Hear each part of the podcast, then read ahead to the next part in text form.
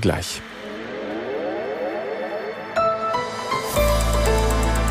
Die ARD Infonacht Nachrichten um 0 Uhr Mitternacht mit Olaf Knapp. Nach Aufkündigung des Abkommens zur Ausfuhr ukrainischen Getreides hat Russlands Präsident Putin eine Wiederaufnahme nicht generell ausgeschlossen.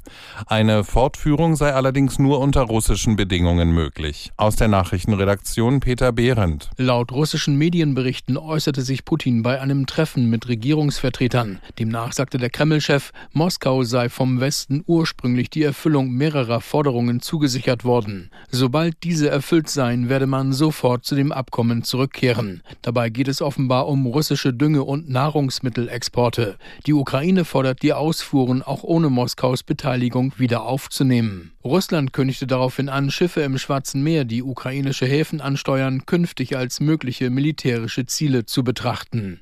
Angesichts der hohen Temperaturen haben mehrere Regionen und Städte in Südeuropa Warnungen herausgegeben. Auch gesunde Menschen sollen besonders auf sich aufpassen. In Rom hat die Hitze für Probleme bei der Stromversorgung gesorgt. Die Netze hielten der vermehrten Nutzung von Klimaanlagen nicht stand.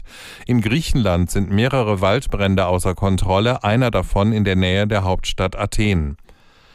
Acht Monate nach dem Diebstahl eines Goldschatzes aus einem Museum im oberbayerischen Manching gibt es jetzt einen Fahndungserfolg.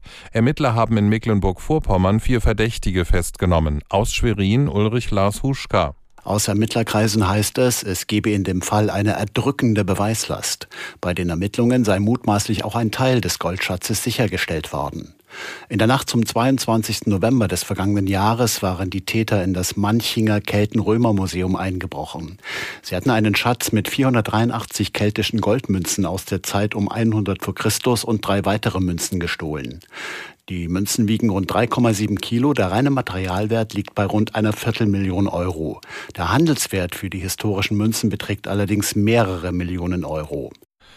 In den USA und Kanada haben mehr als 8000 Schriftsteller gegen die kostenlose Nutzung ihrer Werke für die Entwicklung künstlicher Intelligenz protestiert. Sie veröffentlichten einen offenen Brief, in dem sie von KI-Entwicklern wie Microsoft eine Kompensation verlangen.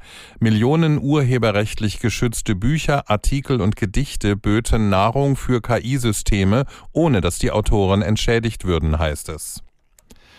Das Wetter in Deutschland. In der Nacht im Norden und im Bergland Schauer, auch Gewitter sind möglich, sonst ist es überwiegend trocken bei 17 bis 10 Grad.